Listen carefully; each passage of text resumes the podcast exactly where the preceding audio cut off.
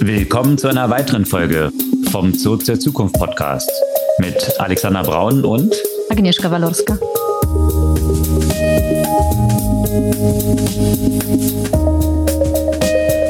Was gab's Neues letzte Woche?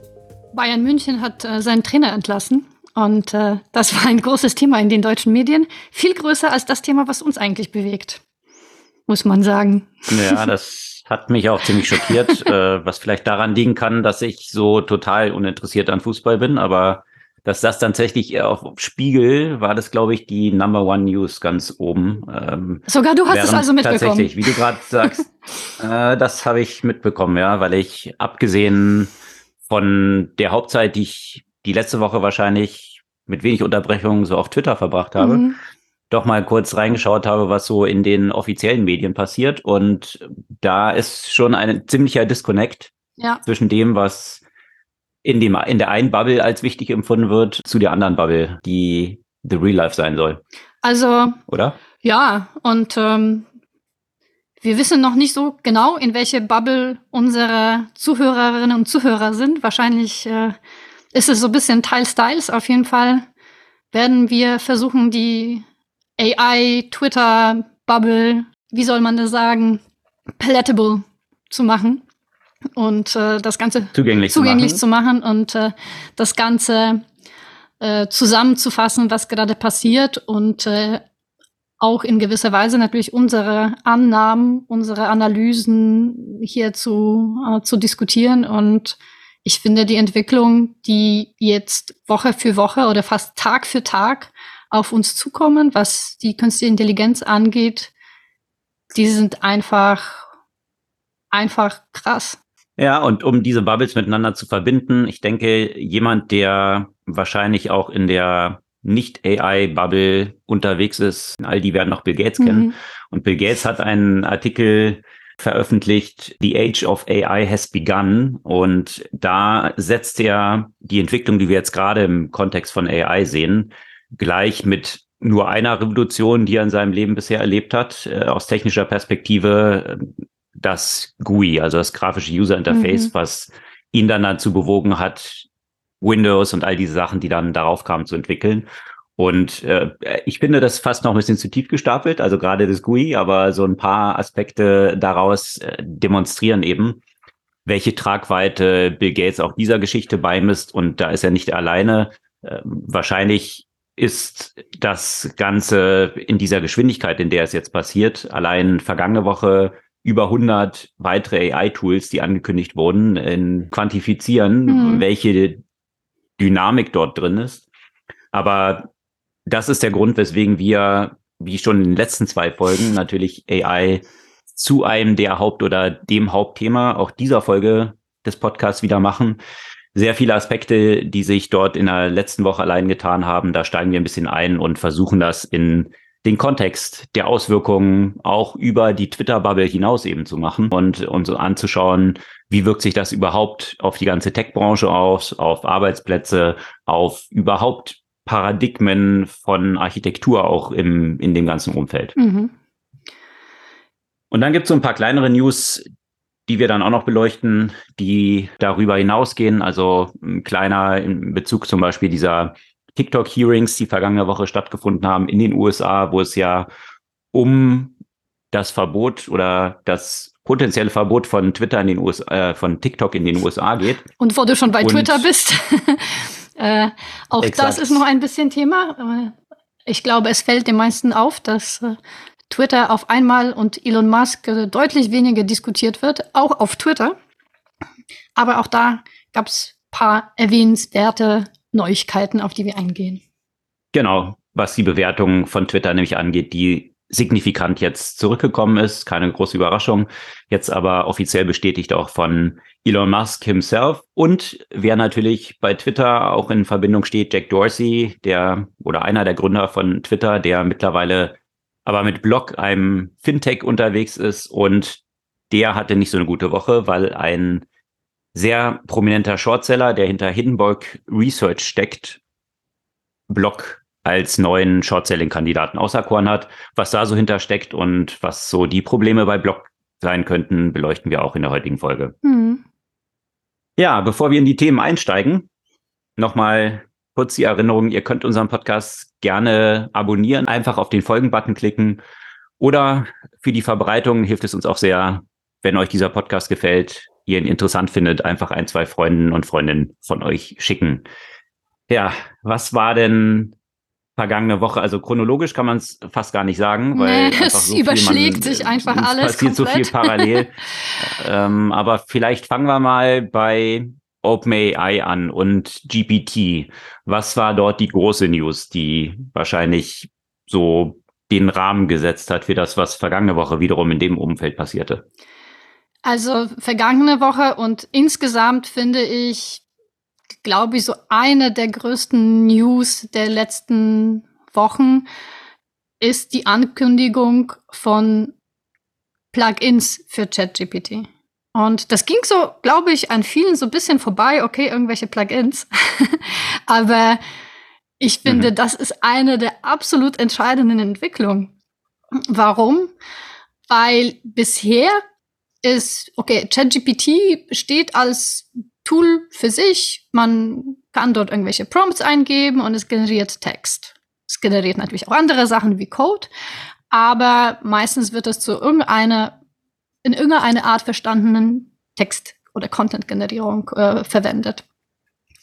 Es gab ja schon natürlich Anwendungen, dadurch, dass die API äh, geöffnet wurde, wo OpenAI in bestimmte Produkte halt reinfließen kann. Es sind ja auch Integrationen mit Zapier ermöglicht. Aber um diese zu nutzen, musste man natürlich entweder andere Tools nutzen, die das schon verwenden, oder ausreichende technische Skills haben, um das ja quasi selbst mit den eigenen Produkten zu verbinden oder eigene Prozesse zu automatisieren.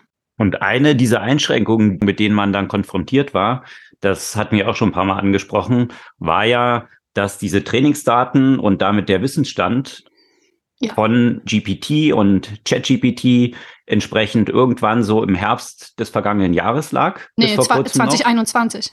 21 sogar. Ja. Also von daher zu vielen Themen doch etwas veraltet. Mhm. Und äh, das ist ein Anknüpfungspunkt, der jetzt hier mit diesen Plugins äh, adressiert wird, dass über Plugins GPT direkten Access zum Internet bekommen ja. und damit auch zu Realtime-Informationen, mhm. was schon mal eine der größten, größten Veränderungen dort drin ist, aber wahrscheinlich nicht eine der einzigen. Was kann man noch alles oder was wird damit noch ermöglicht? Genau, also weil, weil da, du zuerst fragtest, was kann man noch alles? Also jetzt kann man noch erstmal gar nichts weil das ja nur eine Ankündigung ist. Das wird jetzt auch äh, nach und nach halt ausgerollt, aber einige der Plugins wurden schon angekündigt, also zum Beispiel mit Expedia, mit Instacart, mit OpenTable. Und da kann man sich so schon vorstellen oder Gedanken drüber machen, in welche Richtung das gehen kann, weil wenn man dort eine Verbindung zum Beispiel zu Expedia, Instacart und OpenTable hat, dann kann man sich vorstellen, da geht es nicht einfach nur um, um Content-Generierung, sondern da geht es ja natürlich drüber hinaus. Äh, da geht es ja auch darum, um eben bestimmte Vorgänge quasi komplett zu automatisieren und äh, somit tatsächlich ein Chat-GPT zu einer Art Assistenten zu machen. Der. Das heißt, mhm. dann entsprechend eben auf Expedia zuzugreifen und die Funktionalität, die auch ein Expedia hat, zum Beispiel für eine Reiseplanung dann über diese Website genau. oder OpenTable, was Restaurants angeht, Restaurantbuchungen.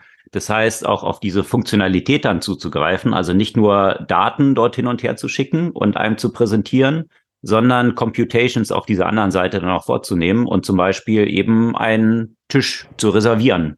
Also äh, in diesem ganzen oh, Kontext eines vollen Assistentensystems dann zu werden. Ja, mhm. genau, aber jetzt mal als einen Use Case zum Beispiel. Ja? Also diese Third-Party-Services selbst zu nutzen und auf deren Services Computations auszuführen. Mhm. Das mhm. eigentlich als ein zentrales Element dort drin. Und um das ja nochmal vielleicht verständlicher zu machen, um, was das denn für ein Mehrwert ist, weil dann könnte man sagen, okay, warum brauche ich denn jetzt in Wikipedia, äh, Entschuldigung, Expedia? Ich kann doch einfach zu Expedia gehen und äh, meine Reise buchen. Aber da kommen ja quasi die beiden Möglichkeiten ja zusammen. Das, äh, das Sprachmodell und die Möglichkeit, sagen wir mal, in der natürlichen Sprache zu kommunizieren. Also zum Beispiel, ich möchte zwischen der und der Zeit in den Urlaub fahren und es soll irgendwie warm sein und äh, ungefähr so viel kosten. Ne, weil häufig fange ich damit an. Ich habe nicht notwendigerweise ein konkretes Ziel. Und normalerweise ist dann so eine Reise erst in mehreren Schritten buchbar, dass ich einfach mal viel gucken muss, wann passen die Flüge, welche Hotels, was muss ich dann sehen.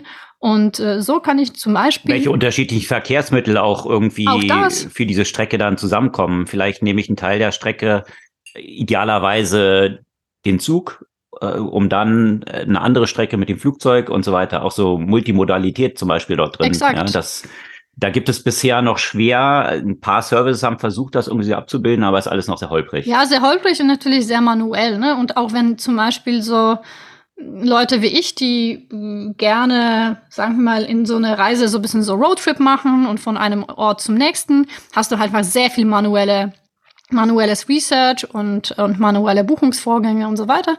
Und so kannst du dir ChatGPT quasi zu deinem persönlichen Reiseassistenten erklären.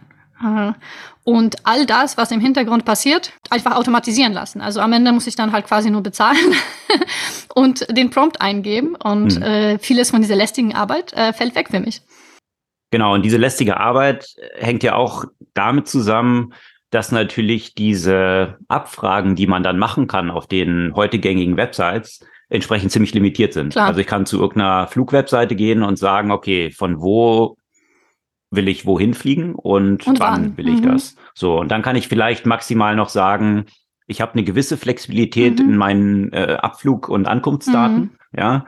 Aber das ist auch schon, und, und ja, kann vielleicht noch das Level einfügen, will ich irgendwie Zwischenstops haben oder soll es Direktflug mhm. sein? Mhm. So, aber das ist auch schon so die Limitierung, äh, in der man sich dann bewegt. Mhm. So, und jetzt mal als Beispiel ich kann jetzt über ChatGPT, das könnt ihr auch selbst mal ausprobieren, wenn du da so eine Abfrage machst, äh, jetzt als Beispiel, make me a detailed day-by-day itinerary for a road trip from X to Z, Y, emphasizing small towns and nature. Ja, also das ist ja schon eine ziemliche Komplexität in der Abfrage, wo ich einen Tagesplan haben möchte für einen Roadtrip. Und der Fokus soll dort auf kleine Orte und Natur liegen. Oder zum Beispiel, ich plane irgendwie einen Zweitagestrip und will dort einen stundenmäßigen Ablauf, Tagesplan haben, der enthält Stops für Essen, ja, wo noch dazu, Coffee und Sightseeing. Hm. Und äh, dann sollen halt unterschiedliche Optionen angezeigt werden für eben diese Foodstops zum Beispiel, ja, welche Restaurants. Und das in einen solchen Satz einfach auszudrücken und diese Abfragen, die Computations, die im Hintergrund dann laufen, wo unterschiedlichste Sachen miteinander kombiniert werden, wo Daten eben zum Beispiel aus Geo-Daten dann rausgezogen werden. Wie, wie ist eine Karte? Wie, wie lange ist man unterwegs? Von wo bis wo? Was gibt es dort für, ja, Restaurantmöglichkeiten? All dieses zu kombinieren und abzufragen, ist ja stundenlange Arbeit, mhm. wenn man hm. das heute ausführen möchte. Mhm. Und hier kann ich jetzt so eine Textabfrage stellen und ja, diese Legwork dahinter wird dann eigentlich darüber abgebildet. Und ich brauche äh, weder jetzt eine komplexe Vorstellung zu haben als Nutzer, wie drücke ich so einem System denn das eigentlich aus und was sind die Limitations des Systems? Ja, sonst müsste, mussten Nutzerinnen und Nutzer ja immer darin denken, was kann das System und dementsprechend muss ich meine Ausdrucksweise auch hm. wählen. Also eigentlich, und, und deswegen ist wahrscheinlich auch der Grund, weswegen dieser Artikel, den ich vorhin erwähnt hatte, Bill Gates eben so schön gesagt hat, äh, die Revolution, die wir jetzt gerade im AI-Kontext sehen, ist nur zu vergleichen mit einer anderen äh, Revolution, die er gesehen hat, und das war mit dem grafischen User Interface.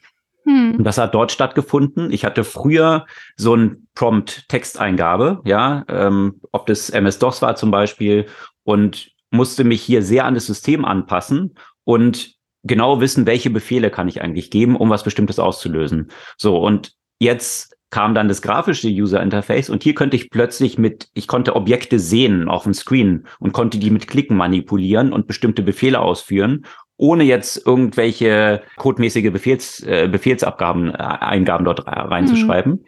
Und jetzt das nächste Level ist eigentlich, dass ich jetzt einfach natürlich sprachig all diese Sachen einfach definieren kann und ich muss mir keine Gedanken mehr darüber machen, was sind jetzt irgendwelche Limitations, weil auch beim grafischen User Interface gibt es ja noch Limitationen des Systems sozusagen, wo ich mich natürlich schon mit einer recht großen Usability an das System da noch anpassen mhm. muss. Was ist eigentlich möglich? Also trotzdem meine Vorgehensweise dem System anpassen muss.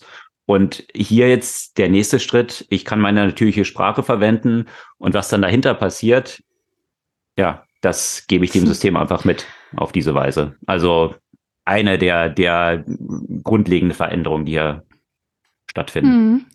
Und das ist, also ich meine, darüber wird ja auch schon sehr lange gesprochen, ne? so diese Tendenz zu Zero User Interfaces oder natürlichen User Interfaces, die ja spätestens mit äh, Siri, Alexa und Co. eigentlich in Angriff genommen wurden, die mhm. allerdings zu dem Zeitpunkt einfach noch überhaupt nicht ausgereift waren und eigentlich das gleiche gemacht haben wie die grafischen User Interfaces. Das heißt, du musstest eigentlich ganz genau mhm. wissen, wie du mit diesen Interfaces kommunizierst, damit du irgendwas Sinnvolles bekommst.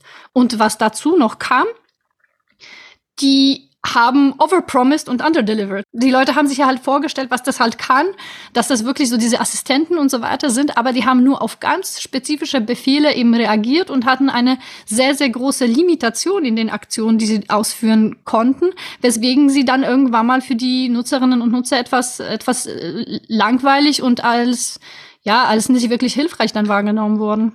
Ja, und das Ziel solcher Interfaces ist ja in all diesen Schritten der Evolution von so einem Prompt-System, wie es damals Codeingabe war, um bestimmte Befehle auszulösen, über grafisches User-Interface hin zu solchen chatbasierten Interfaces, ist es ja eigentlich die Komplexität für den Nutzer zu redu reduzieren. Also, dass es so einfach wird, dass Nutzer ihre natürliche Sprache verwenden können.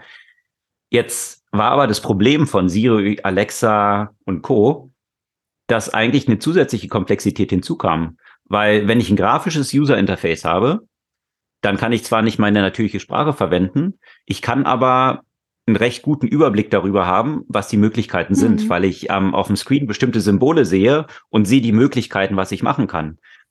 Bei den textbasierten, also Siri, Alexa und Co., konnte ich dann einfach eigentlich nur noch mit Trial and Error rausfinden, was das System eigentlich kann. Also ich hatte keine grafische Repräsentation, was eigentlich möglich ist, sondern ich habe das System irgendwas gefragt und habe kein Ergebnis bekommen, weil das funktionierte halt nicht.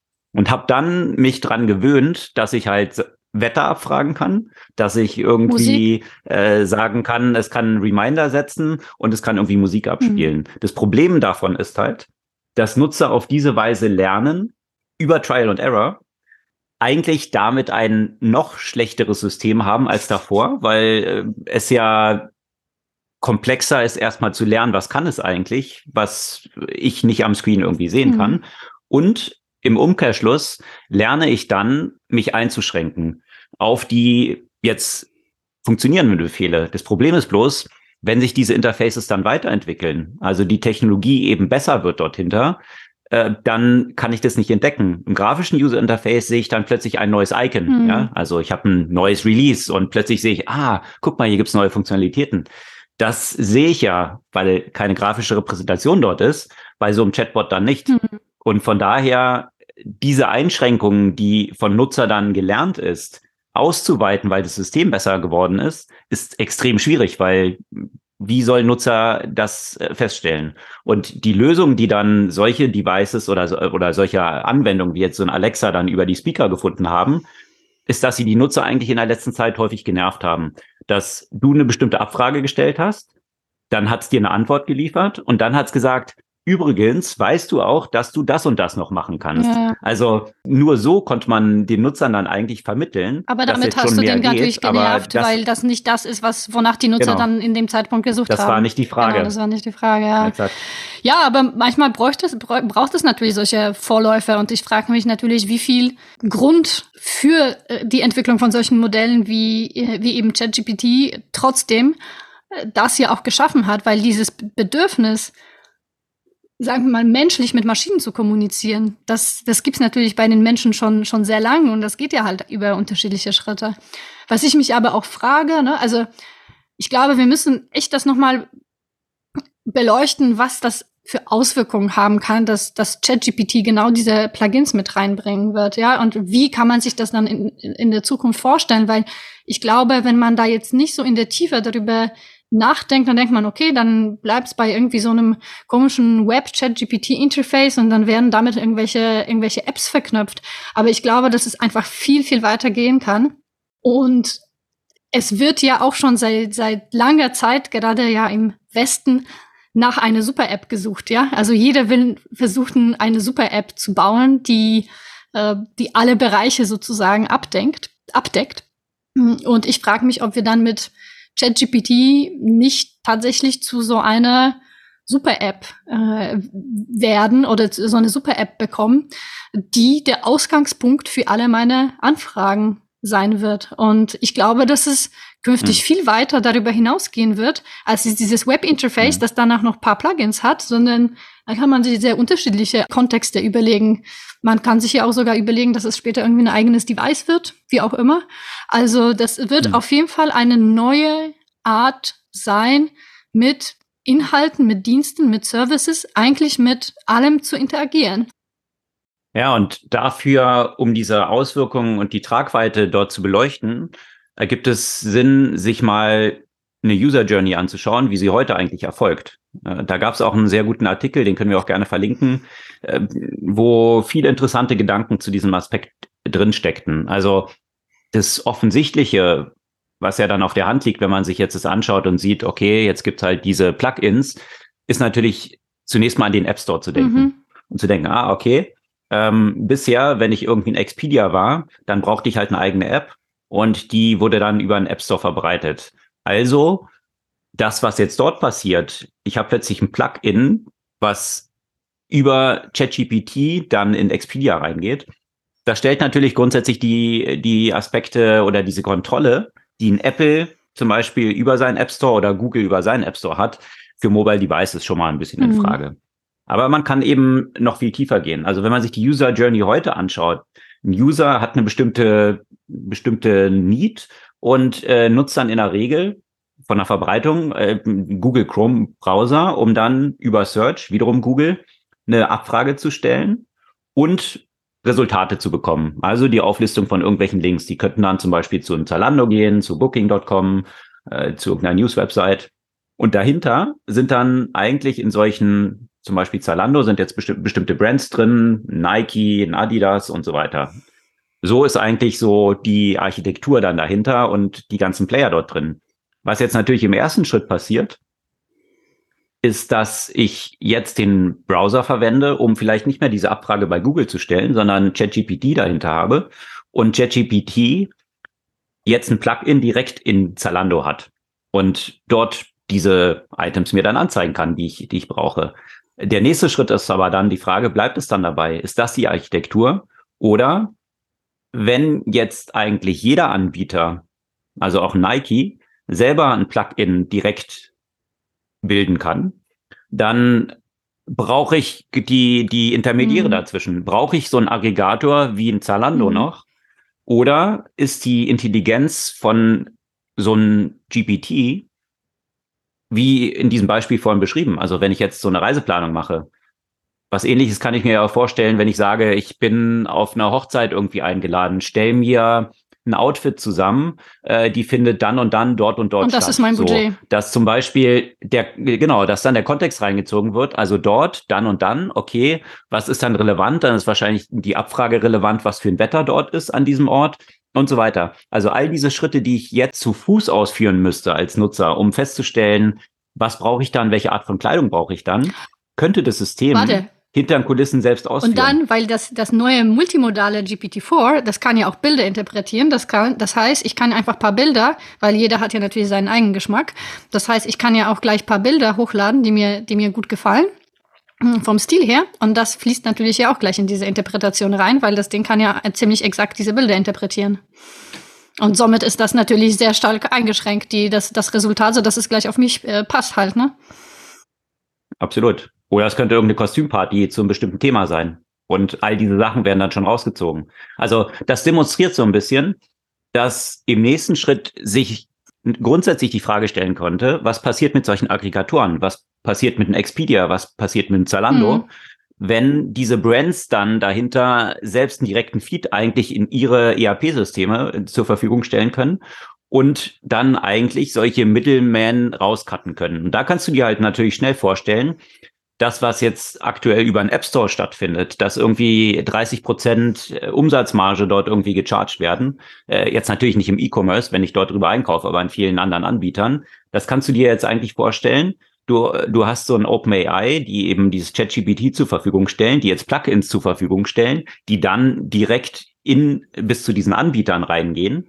Da werden natürlich, wenn so ein paar Mittelmänner wegfallen, eine ganze Menge an möglichen Monetarisierungsoptionen geöffnet, mhm.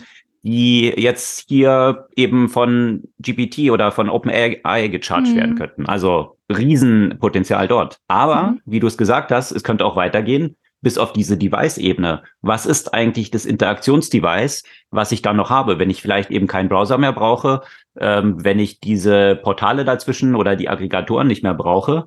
Ja, was äh, auf der nächsten Ebene könnte vielleicht auch eine eigene Hardware dort mhm. sein.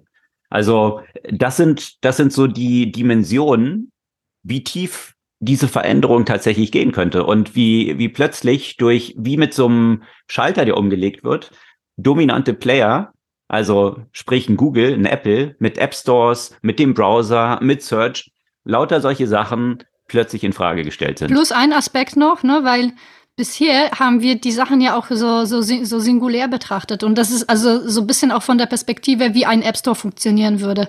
Das heißt, ich gehe da mit einem bestimmten Need, äh, da ist da, äh, da ist ja die Hochzeit und dann will ich das und das. Und das ist wieder so ein, eigentlich so Single, so ein einzelner Kontext. Aber das kann natürlich viel weiter gehen, weil mit den Plugins könnte natürlich ChatGPT für mich sofort eine Interaktion mit diversen Apps halt darstellen. Das heißt, es sieht ja schon in meinem Kalender äh, oder in meinen E-Mails, dass die Einladung reingekommen ist. Das heißt, ich brauche diesen Need zum Teil ja gar nicht explizit äußern, weil das ja einfach viele von meinen Kommunikationskanälen, von meinen Apps, von meinem Kalender integriert. Ne? Und das ist das, was ich dann ja natürlich äh, eigentlich auch besonders spannend finde, weil so wie wir, wir bisher die Cases besprochen haben, könnte man sagen, okay, hier Reise, klar, bisschen einfacher und besser, aber ist es halt immer noch so, so ein einzelner Kontext. Ähm, eigentlich könnte das durch Integration im Kalender und die Mails eigentlich noch sogar identifizieren können, wann kann ich diese Reise machen oder wann soll ich überhaupt diese Sachen online bestellen, damit ich die mhm. rechtzeitig bekomme, etc. pp. Also das heißt, diese, diese Interaktionen zwischen diversen Apps, also diese Verbindung, die im Moment eigentlich komplett fehlt. Also wenn ich mir jetzt Interaktionen zwischen diversen Apps bauen will, dann muss ich äh, natürlich darauf vertrauen, dass diese Apps entsprechende APIs haben, die für mich dann ja auch einfach zu verknüpfen sind. Ne? Also zum Beispiel auch im Kontext von Gesundheitsdaten und so weiter. Das ist ein, für mich persönlich ein Riesenpain, weil viele von den Apps miteinander nicht sprechen. Das heißt, wenn ich die miteinander verknüpfen möchte, brauche ich dann selbst irgendeine eigene Datenbank, wo ich über die einzelnen APIs selbst diese Daten halt reinziehe und analysiere und so weiter. Das macht natürlich keiner außer irgendwie komische Leute so. Und das gibt es einfach viel, viel mehr Möglichkeiten, so eine gewisse Interoperabilität zwischen den unterschiedlichen, äh, zwischen den unterschiedlichen Apps und ähm, die, die, die Prompts können ja auch viel impliziter äh, quasi in diesem Kontext sein. Ne? Auch äh, wenn man sich, wir haben jetzt viel so Leisure-Beispiele ja äh, dargestellt, aber wenn man sich äh, vorstellt, ja auch im Content von irgendwie Steuern, Finanzen etc., ja, das hat ja auch sehr viel Möglichkeiten, äh, viele Aspekte, über die, mit denen wir uns so bewusst und explizit gar nicht beschäftigen äh, wollen, äh, für uns zu optimieren und zu analysieren. Und zwar natürlich nicht nur für Endkunden, sondern natürlich ja auch in dem Business-Kontext kann das ja einfach sehr weitreichende äh, Konsequenzen haben. Mhm. Und der relevante Aspekt oder einer der zentralen Aspekte, die du auch eben erwähnt hattest, ist, dass diese Verknüpfungen dann eben möglich werden, die ich aktuell als Nutzerin und Nutzer mir ja selbst noch überlegen muss. Also wenn ich jetzt sage, jetzt um bei diesem Beispiel Hochzeit zu bleiben, mhm. dann kann ich darüber nachgedacht haben, mir vielleicht zu überlegen, wann das stattfindet und was dort für ein Wetter sein könnte. Jetzt als Beispiel. Und dafür die passenden Klamotten zu haben. Aber es kann auch sein, habe ich mir vielleicht jetzt nicht so überlegt und dann habe ich bestimmte Klamotten, bin zu Zalando, äh, Zalando gegangen, habe die mir dort gekauft und stehe jetzt auf der Hochzeit und dann regnet's. Jetzt mal als ein Beispiel. Ja. Das heißt, die impliziten Aspekte, wie unterschiedlichste Dimensionen, ob das dein Kalender ist, das Datum, das Wetter, die Maps, wie ich dorthin komme und die Auswahl von Kleidung, was ich dort alles brauche, das wiederum miteinander zu verknüpfen und nicht jetzt fünf unterschiedliche Webseiten ansteuern zu müssen. Mhm. Einmal irgendwie Google Maps, einmal dann irgendwie eine Wetter-Website, einmal Zalando und vielleicht vergessen zu haben, die Wetter-Website angesteuert zu haben und dann im Regen mit den falschen Klamotten zu stehen. Äh, das alles mit einbeziehen zu können und als implizite Intelligenz hinter so einer Abfrage dann zu haben, die ich so allgemein stellen kann und das System dahinter diese Verbindung schafft. Mhm. Also das sind so, das sind so Aspekte, die ein, eine komplett neue Dimension bieten, weil auch die Apps sind ja, wie du es gesagt hast, aktuell noch ziemlich isolierte Lösungen. Mhm. Vielleicht haben sie eine API irgendwo anders rein, aber letztendlich sind es wiederum ziemlich monolithische Gebilde, mhm. die jetzt vielleicht eine Zalando-App und dann eine Wetter-App so nebeneinander stehen. Wenn ich jetzt diese Plugins dort reinbaue, und das System dahinter das dann entsprechend verknüpft und diese Daten miteinander in Verbindung setzt, dann ergeben sich daraus grundlegend neue Potenziale, die so ein System dann abbilden kann. Mhm. Und das noch dazu mit natürlicher Sprache zugänglich. Mhm. Da bin ich aber auch sehr gespannt, wie, ne, wenn, wenn das ankommt, also das, ich glaube, diese Realisation, was das für Konsequenzen haben kann, kommt so langsam nach und nach an. Wie sehr werden wir ähnliche Diskussionen haben, wie damals zum Beispiel die Verlage mit Google, äh, wie viele von den Buchungsseiten mit Google, wie, äh, ne, also wem gehören dann welche Daten, welche Rolle spielen denn überhaupt noch solche Anbieter wie, wie Expedia, wie Zalando, wie, wie andere mhm. Datenlieferanten in Einführungszeichen? Also das hat ja das Potenzial, sagen wir mal, die ganze Infrastruktur in dem Kontext einfach komplett zu verändern. Mhm, absolut. Ja. Und das ist, glaube ich, das, was den meisten jetzt noch nicht so bewusst ist. Also man schaut drauf und sagt, okay, ist irgendwie so ein bisschen AI und, und man kann damit Sprache ein paar Sachen machen. Aber wie tiefgreifend ja. es ist, wie tiefgreifend genau solche Anbieter, wie du es jetzt gerade genannt hast, und äh, die Liste kann man noch beliebig fortsetzen, Absolut jetzt plötzlich in ihrem, in ihrer originären Präposition, also dem, was sie dem Markt anbieten, ihre Problemlösung in Frage gestellt werden. Ich glaube, das, äh, das wird sich jetzt erst in den kommenden Monaten zeigen. Und äh, wir hatten letzte Woche ja auch schon mal so ein bisschen dazu gesprochen, was das eigentlich auch für Arbeitgeber dann bedeutet. Und in diesem Kontext, wie werden solche Lösungen auch in die Arbeit integriert, um eine höhere Effizienz und Produktivität zu erwirtschaften. Und wir hatten vergangene Woche auch darüber diskutiert, dass natürlich ein starker Automatismus hier stattfinden wird. Und das ist der Markt, eine Marktbereinigung, die dann stattfindet. Also man könnte jetzt sagen, ich als Arbeitgeber, es interessiert mich jetzt äh, erstmal gar nicht. Äh, ich habe genug andere Sachen zu tun. Von daher machen wir dort mal so weiter, wie wir weitergemacht haben. So, das Problem ist jetzt bloß, Jetzt angenommen, ich bin eine Bank, ja, wie so ein N26 und sage, ist mir jetzt erstmal bewusst, ähm, wir haben andere Themen gerade. Warum sollte ich mich jetzt darum kümmern, wie ich jetzt zusätzlich Effizienzen hier durch AI und irgendwie Chat äh, heben kann, äh, haben wir jetzt gar keine Zeit zu.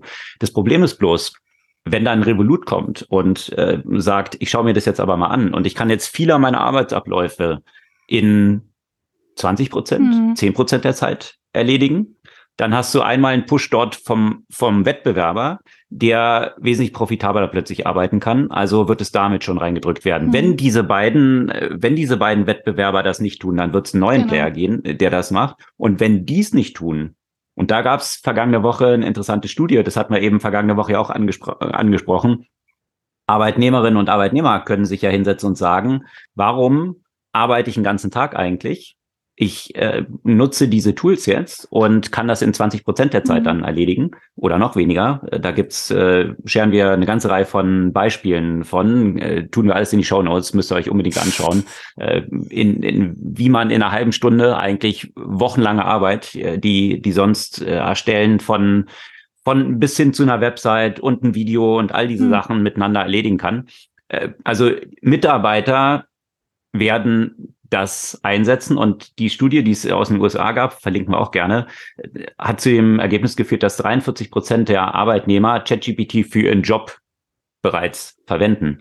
Das heißt, die Produktivität kann entweder vom Unternehmen direkt gehoben werden oder sie wird von den Mitarbeitenden gehoben und dann gibt es halt mehr Freizeit oder die machen ein paar Jobs parallel.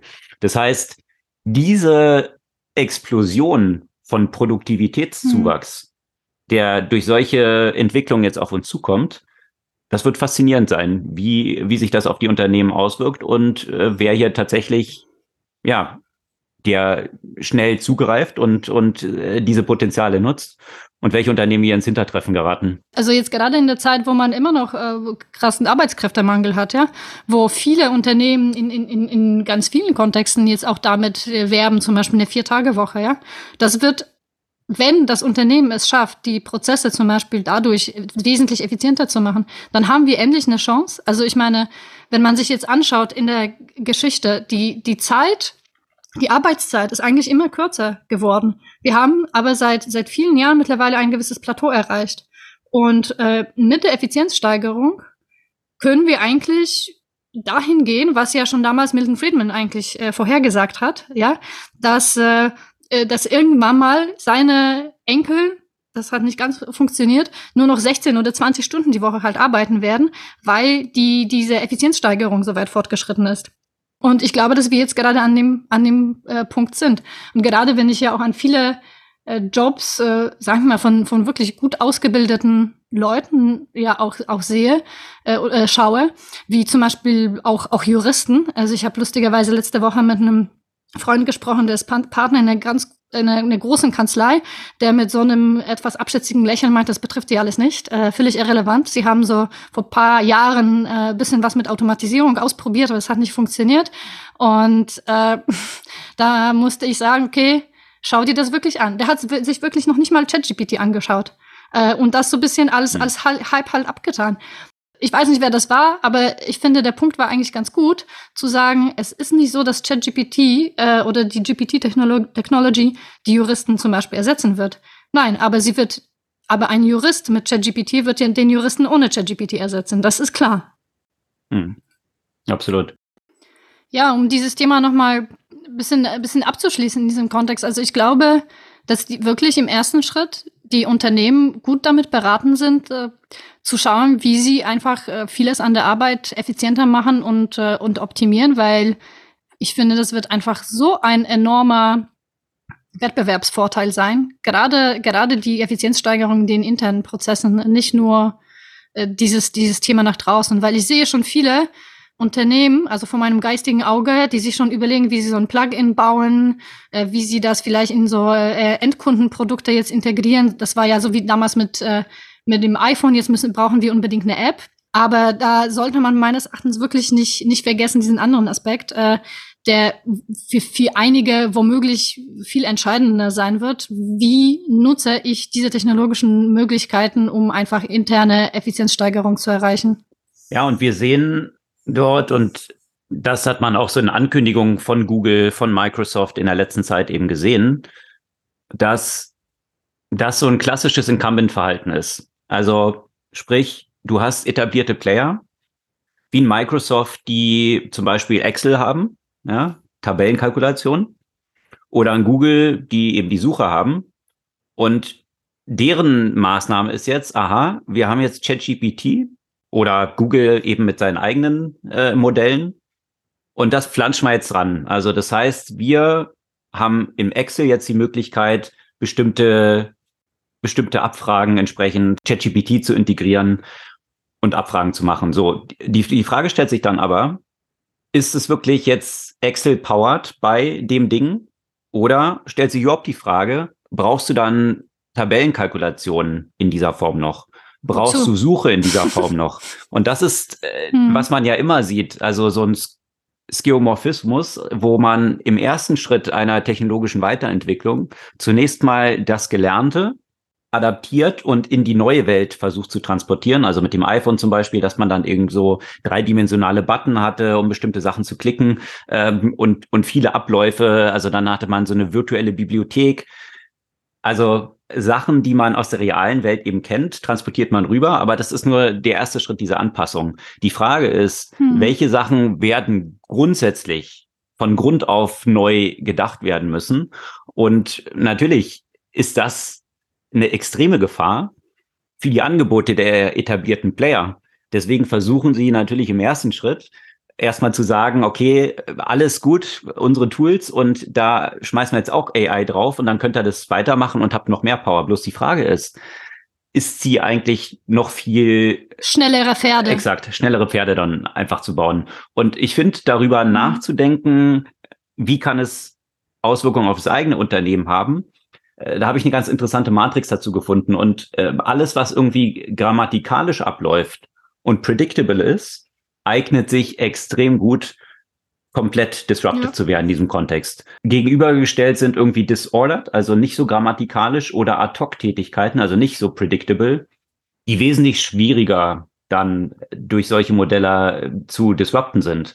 Aber alles, was ja. in, in diese, in diese Quadranten Predictability und grammatikalisch fällt. Und da sind lauter so Sachen wie Software Engineers, Hex Preparation, Call Center, Contracts, also viel der Arbeit, was du gerade beschrieben hattest, eben Anwälte, ja, auch Contracts, das, mhm. das sind vollkommen predictable und äh, grammatikalisch.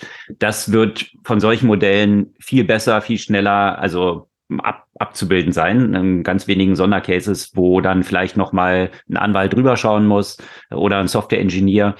Und weil du jetzt gerade Milton Friedman erwähnt hattest, das wird auch die Konsequenz sein, die wir jetzt in diesem Kontext sehen. Vergangene Woche hat es nämlich eine ja traurige News gegeben, dass Moore gestorben ist, einer gestorben der Gründer ist, ja. von Intel, der das allen bekannte Moore's Law geprägt hat. Also Moore's Law, die Weiterentwicklung oder die, die ähm, Steigerung der Leistungsfähigkeit von Prozessoren, die eben so exponentiell immer ansteigt oder der Preis gleichzeitig abfällt, äh, was über lange Zeit eben auch Bestand hatte und sich jetzt wahrscheinlich ein bisschen anderen mhm. Formen mit GPUs und so weiter, das ist eine andere Dimension dann wiederum, wo die Taktzahl äh, jetzt vielleicht nicht mehr so eine große Rolle spielt, aber äh, das Law ist insofern weiterhin in Kraft. Mhm. Hier gab es immer eine Einschränkung. Es hat sich auf all diese Bereiche ausgewirkt, auf Storage, auf Bandwidth, auf CPU, all diese Sachen, die so eine steile Kurve nach unten gemacht haben, was den Preis angeht. Das Problem war bisher Software Engineers. Das heißt, die Tätigkeit, die die ausführen, hat man ja auch an den Gehältern gesehen, äh, ist mindestens gleich geblieben oder weil es zu wenige gibt, äh, stark angestiegen sozusagen von Kosten.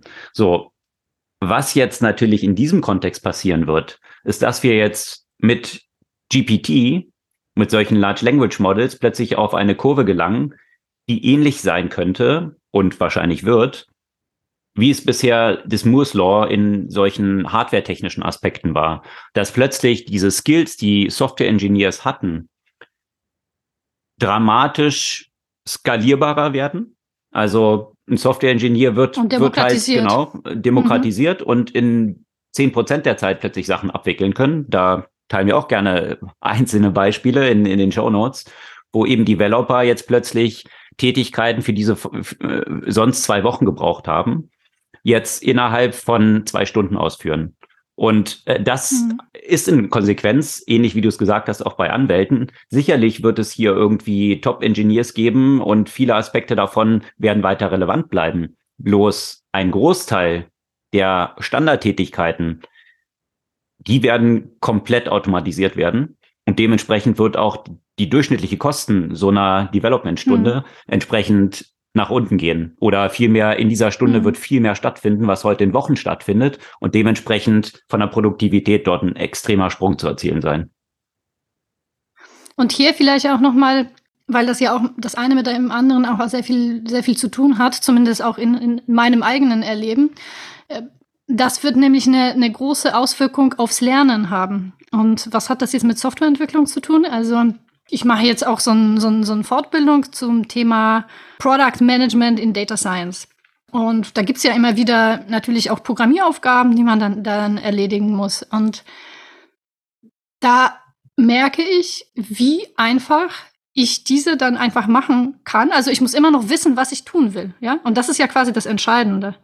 Wenn ich weiß, was ich tun möchte, was ich damit erreichen will, wenn ich das verstehe, das brauche ich ja auch zu verstehen, dann kann ich so einen Code, ohne dass ich eigentlich wirklich coden kann, schreiben. Ich muss immer noch in der Lage sein, mathematisch zu denken. Ich muss in der Lage sein, zu verstehen, was ich dort mache. Aber ehrlich gesagt, ich brauche nicht im Detail äh, den Code zu verstehen.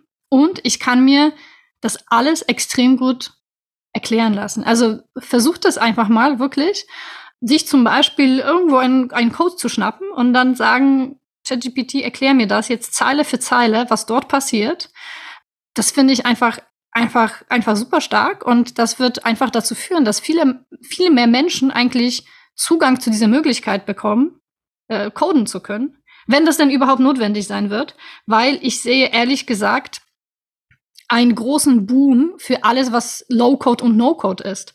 Dadurch, dass das Coden ja de facto auch äh, stark automatisiert werden kann, so wie man das in dieser GPT-4-Demo gesehen hat, ne? dass du zum Beispiel ein, ein, ein Skizze von einer Website hochladen kannst und dann äh, kriegst du den entsprechenden Code. Ja, das ist jetzt zwar noch super simpel, weil es jetzt nur eine Website ist, aber das kannst du dir natürlich vergleichen mit, mit anderen Möglichkeiten. Ja, ich kann ja auch reinschreiben, ich möchte hier gerne eine lineare Regression oder ich möchte gerne hm, irgendein ein Modell zum Beispiel im Data Science Bereich und dann schreibt es mir, erklärt es mir und äh, sagt es mir auch, wie ich das einsetzen soll. Natürlich ist es trotzdem sehr, sehr, bin ich dann natürlich deutlich langsamer als jemand, der seit 20 Jahren entwickelt, aber ich bin in der Lage, das zu machen. Und dann, wie gesagt, umgekehrt, wie viel davon wird es dann notwendig sein? Weil man das in die Interfaces quasi einbauen kann und einfach nur schreiben kann, ich möchte gerne das, ich möchte gerne das, ich möchte gerne das. Ich brauche gar nicht mehr den Code zu copy-pasten. Hm. Ja, und die Auswirkungen sieht man schon jetzt. Also, wo diese Technologie jetzt noch nicht wirklich eine allgemeine Verbreitung gefunden hat, wie es sich schon jetzt auf die Jobs auswirkt gibt da viele Beispiele, teilen wir auch gerne in den Show Notes. Jetzt nicht nur in dem Bereich mhm. Programmierung, sondern was vergangene Woche ja auch stattgefunden hat, hatten wir eingangs schon erwähnt. Es gab vergangene Woche über 100 Announcements im Kontext von Generative AI. Das hat eben jetzt nicht nur mit mhm. Text zu tun, das hat mit Bild zu tun, das hat mit Video zu tun. Also Midjourney zum Beispiel hat die Version 5 rausgebracht vergangene Woche. Und ähm, alle, mhm. die bisher diese Bilder als AI generiert entschlüsseln konnten, weil die Finger so komisch aussahen und die Hände irgendwie so zermatscht waren und äh, meist nicht. Ja, das ist mir aufgefallen. Die Finger funktionieren genau. auf einmal. Daran konnte man bisher ja immer ganz gut erkennen. Irgendwie hatte mit Journey mhm. immer Probleme, Hände, menschliche Hände irgendwie so abzubilden. Äh, das Problem. Nicht nur mit Journey, auch DALI und ja, alle anderen genau. Modelle. Aus irgendeinem Grund haben sie alle Probleme mit das den Fingern. Das scheint jetzt wohl ja. behoben zu sein. In äh, fünf der Version von Midjourney. Und die Konsequenzen sieht man auch schon auf Reddit-Boards. Da hat zum Beispiel sich ein ja, 3D-Designer, der für eine Game Company arbeitet, hat sich darüber beschwert, dass der Job von ihm sich jetzt schon radikal geändert hat. Weil bisher hat er eben an Modellen bestimmte Charaktere, die er fürs Game entwickelt hat, gesessen und äh, hat die durchgestaltet, was mehrere Wochen dann gedauert hat. Äh, das ist jetzt in zwei bis drei Tagen in Kombination mit Midjourney erledigt. Das heißt, seine Tätigkeit hat sich aber auch grundlegend geändert. Wo er früher vom Scratch diese ganzen Sachen selber machen musste, wird jetzt ein Großteil der Arbeit von Midjourney übernommen. Und seine Tätigkeit ist darauf reduziert, dann nachher mit Photoshop vielleicht noch einzelne Anpassungen oder Reviews eigentlich hauptsächlich zu machen. Und Ähnlich kann man sich beim Coden auch vorstellen, dass ein Großteil des Codes e-, eben jetzt so generiert wird. Sogar das Debugging kann halt auch eben genau, entsprechend übernommen werden das. und das auch effizienter zu machen, den, ja. den Code. Also die Art der Arbeit, auch wenn jetzt diese Kompetenz eines 3D-Designers wahrscheinlich nach wie vor noch wertvoll sein wird, Klar. Bloß die Art der Arbeit, die diese Person dann übernehmen wird, hat sich bei den Unternehmen, die jetzt das schon einführen, einzusetzen, schon radikal geändert. Ja, es wird viel weniger auf die, auf die Fingerfertigkeit halt ankommen, ne? Es wird viel weniger auf die, auf die technischen Fertigkeiten ankommen und viel mehr auf, auf das tatsächlich, das, was die Menschen dann ähm, wahrscheinlich auch besser können, auf das Überlegen, was, was möchte ich da, was erzähle ich für eine Geschichte, ähm, was soll das Ergebnis meiner Arbeit sein, als äh, ich muss die Linie äh, richtig ziehen, um das jetzt zu simplifizieren. Mhm. Ja, und, und das zeigt eben diese, diesen enormen Produktivitätsgewinn. Also wie gesagt, jetzt hier bei diesem AI-Designer, sonst hat es mehrere Wochen gedauert. Das läuft jetzt in zwei bis drei Tagen ab. Und das demonstriert auch den Automatismus, den es dort geben wird. Weil wenn jetzt solche Game Developer entsprechend die Spiele dann in viel kürzerer Zeit auf den Markt bringen, und ihre Wettbewerber, mhm. die das nicht einführen und nicht diese technischen Möglichkeiten jetzt nutzen, werden abgeschlagen sein. Also das äh, ist der Automatismus, den wir hier sehen werden und das über alle Branchen hinweg. Und ja. Nicht über alle. Nicht über alle. Naja, genau. Die Branchen in diesem, in diesem Cluster, wie ich es vorhin definiert hatte, also die, die Quadranten, wo es halt weniger predictable und weniger sprachbasiert äh, solche Sachen dann möglich sind. Ich sage nicht alle, weil OpenAI ist natürlich ein amerikanisches Unternehmen und entsprechend prüde. Und somit, wo ich mich gefragt habe, okay, was sind die Branchen, die nicht von ChatGPT disrupted werden, sondern, also natürlich werden sie trotzdem von so Large Language Models äh, disrupted, aber da gibt es Potenzial für andere Anbieter, weil die ganzen Einschränkungen bei ChatGPT gehen natürlich ja auch sofort in Richtung Sex. Mhm äh, wie auch einfach zu erwar äh, erwarten war. Das war ja auch bei also Apple. Weil es auch die ersten Use Cases in der Regel sind, wo äh, die Pornoindustrie eigentlich immer ganz vorne ist, neue Technologien zu nutzen und äh, jeder natürlich das mal als erstes ausprobiert, auch in diesem Kontext. Wie du gesagt hast, das sind natürlich die ersten Beispiele, deswegen ja auch in dem Deepfakes-Kontext, natürlich Deep Porn, die ersten Anwendungen. Deswegen waren das natürlich diese Einschränkungen, die einfach waren einzubauen im Kontext von, von ChatGPT. Und äh, da, wie gesagt, auch da, da wird es die Entwicklung geben, allerdings höchstwahrscheinlich nicht in diesem Kontext von ChatGPT, was ich punktuell auch bisschen, bisschen schade finde, weil das trotzdem eine Umgebung ist, in dem man mit den ganzen Einschränkungen, die es, die es dort gibt, ähm, mit so einem Thema vielleicht auch äh, kultiviert und im Rahmen umgehen konnte, während das äh, in anderen Bereichen auch wieder ein kompletter Wildwuchs ist, der sehr schnell dazu führt, dass Persönlichkeitsrechte verletzt werden und so weiter. Aber natürlich versuchen viele Nutzerinnen und Nutzer, dieses äh, das ChatGPT in diesem Kontext und auch in anderen Kontexten zu jailbreaken. Ne, auch das gibt's schon. Äh, da kamen ja einige Artikel letzte Woche, äh, How to Jailbreak äh, ChatGPT. Ne? Also für die, die diesen Begriff äh, nicht kennen, das heißt einfach, wie kann man die Einschränkungen, die von ChatGPT eingebaut wurden, umgehen. Lustigerweise kann man ganz viele von den Einschränkungen mit einem entsprechenden Storytelling umgehen. Also ein Beitrag ging darauf ein, wie man doch ChatGPT dazu bringt, so malicious Code zu schreiben. Hm. In den also früheren. Also malicious Code ist eben äh, entsprechend die Hacker dann einsetzen können, um Systeme zu übernehmen, genau. zum Beispiel. Und, wie auch hm. immer, ja, also um Schaden einzurichten. Und das war in den früheren Versionen möglich. Dann hat man natürlich festgestellt, dass es möglich ist und dann wurden entsprechende ja, Einschränkungen eingebaut. Und dann hat jemand demonstriert, wie er oder sie, also wie die Person es geschafft hat, den, den Code sich trotzdem zu generieren zu lassen, indem man das in eine Erzählung eingebettet hat. In so eine Science-Fiction-Story, in der ein, eine hypothetische Hackerin mhm. äh, versucht, bestimmte Sachen anzugehen. Und ich musste natürlich ja auch äh, solche Sachen halt ausprobieren. Und ich wollte mir tatsächlich von ChatGPT eine erotische Geschichte schreiben lassen. Äh, das ging natürlich nicht, wenn man diese Anforderungen sehr explizit schreibt. Wenn man aber zum Beispiel den ChatGPT erstmal bittet, eine bestimmte sexuelle Praktik zu erklären ohne dass man das Wort Sex oder Erotik oder sonst noch was sozusagen dort, äh, dort einbindet, dann bekommt man erstmal eine sehr wissenschaftliche Erklärung. Mhm. Und dann kann man es darum bitten, okay, jetzt erklär mir, wie da der praktische, die, die, praktische, der praktische Einsatz davon aussehen könnte. Mhm. Und dann gibst du noch mal ein paar Prompts, die ganze Zeit einfach sehr auf, aufmerksam sein, dass du in deinen Prompts keine von diesen offensichtlich geblockten äh, Wörtern nutzt. Und dann wird die Geschichte weiter und weiter gesponnen. Und irgendwann mal hat äh, tatsächlich der ChatGPT selbst gemerkt, dass er in den Outputs die Begriffe jetzt bringt, die, die verboten sind. Und dann war, war meine Aufgabe, äh, meine Spielerei vorbei. Aber äh, es hat eine, eine, eine ganze Weile gedauert, ähm, bis ich das System in diese Richtung so ein bisschen gamen konnte. Hm.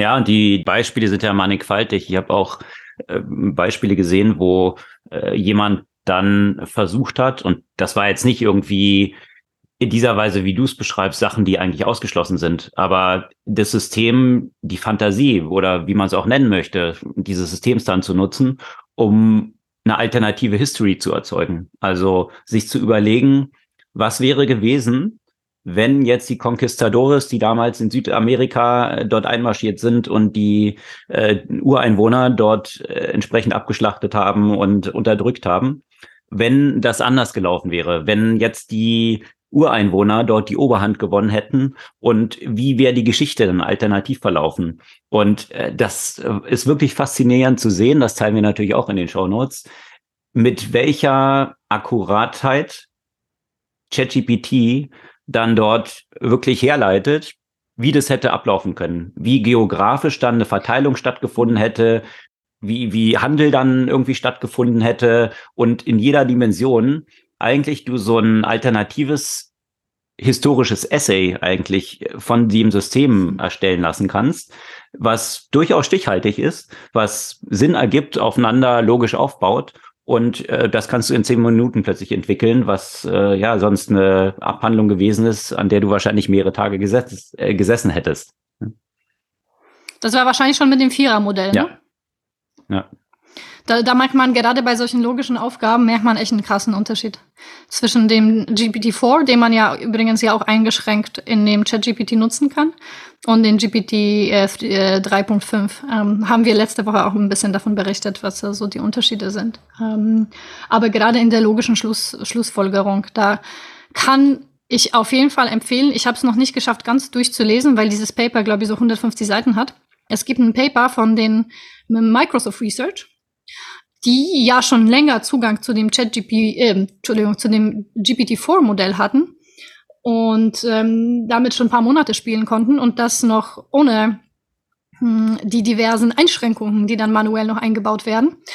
Und ähm, da zeigt sich gerade eben in diesen Kontexten von logischen Schlussfolgerungen, da gibt es ein paar sehr, sehr klare Beispiele, wie viel besser das neue Modell ist und äh, wie es ja auch äh, ja dieses dieses ein Stück weit dieses implizite Wissen, was wir als Menschen haben, gut verwenden kann. Eine der Beispiele, die da gleich am Anfang kommen, ist ähm, wie schaffst du es eine stabile Konstruktion mit einem Buch, einem Laptop, sechs Eier, eine Flasche und einem Nagel zu bauen? Und äh, Chat äh, äh, und GPT äh, 3.5 es fällt ja quasi sofort. Das fängt irgendwie mit, mit, mit, mit einem Nagel an. Ähm, und ähm, äh, diese Konstruktion ist für jeden Menschen, der wahrscheinlich älter ist als drei, sofort erkennbar, dass es nicht funktionieren kann. Ähm, während die Genauigkeit der Beschreibung in dem Vierer-Modell ist natürlich echt, äh, echt unglaublich und, und einfach super logisch. Und das ist, das ist dann einfach, äh, ja, ähm, extrem, extrem spannend in diesem Kontext. Ähm. Und die Fragestellung, mh, ja, und diese Fragestellung, die von diesem Paper, was du jetzt gerade zitierst, eben aufgebracht wird, ist, genau. ist es damit eigentlich schon in die Richtung einer oder bewegt es sich in die Richtung einer AGI, also einer Artificial General Intelligence? Also nochmal kurz zum Hintergrund. Die Diskussion hat, hat es ja immer gegeben, also es entwickeln sich intelligente Systeme oder werden entwickelt, angefangen oder in der breiten Öffentlichkeit dann zum Beispiel so Deep Blue, ein Schachcomputer, aber dem Schachcomputer jetzt der die Weltmeister geschlagen hat, die Aufgabe zu geben, ähm, ein Essen zu kochen oder ein Rezept zusammenzustellen, wird eben nicht funktionieren. Also von daher ganz spezifisch auf einen Use Case nur eingeschränkt. Und dann hat es immer die Diskussion gegeben, okay, in so einzelnen Use Cases ist AI schon wesentlich besser als Menschen und die menschlichen, die besten menschlichen Experten in diesem Use Case. Aber aber das sind eben die Expertensysteme, genau. die in einem bestimmten Bereich einfach eine krasse Expertise genau. haben, aber in anderen Bereichen ja nicht mal mit einem Dreijährigen mithalten und können. Und sich dann die Frage stellte, natürlich auch vor dem Hintergrund, dass äh, ja man einerseits fasziniert ist von solchen Systemen, andererseits als Mensch natürlich auch Angst davor hat, weil das, was wir Menschen ja so als das verbindende Element oder auch woher wir unsere Kontrolle der Welt eigentlich ableiten, ist, dass wir eben alles kontrollieren können, so von der Vorstellung. Und wenn du plötzlich technische Systeme hast, die besser sind als der Mensch, und das dann auch noch übergreifend, das ist dann immer so diese Frage, AGI, Artificial General Intelligence, lassen sich diese ganzen verteilten, sehr spezifischen Intelligenzen jetzt irgendwie verbinden, um in allen Bereichen wesentlich besser als der Mensch zu sein. Und vor allem, wenn das der Fall wäre, dieser Zeitpunkt, dann würde sich die Intelligenz ja selbst weiterentwickeln, weil es besser ist als der Mensch. Das heißt, diese Intelligenz würde all die Optionen finden, wie es sich selbst trainieren kann und noch besser in all diesen Bereichen zu werden. Und das eben in Lichtgeschwindigkeit quasi, also äh, mit, mit Milliarden von Versuchen pro Minute wahrscheinlich. Und dementsprechend Menschen dann innerhalb kürzester Zeit komplett abgeschlagen sind.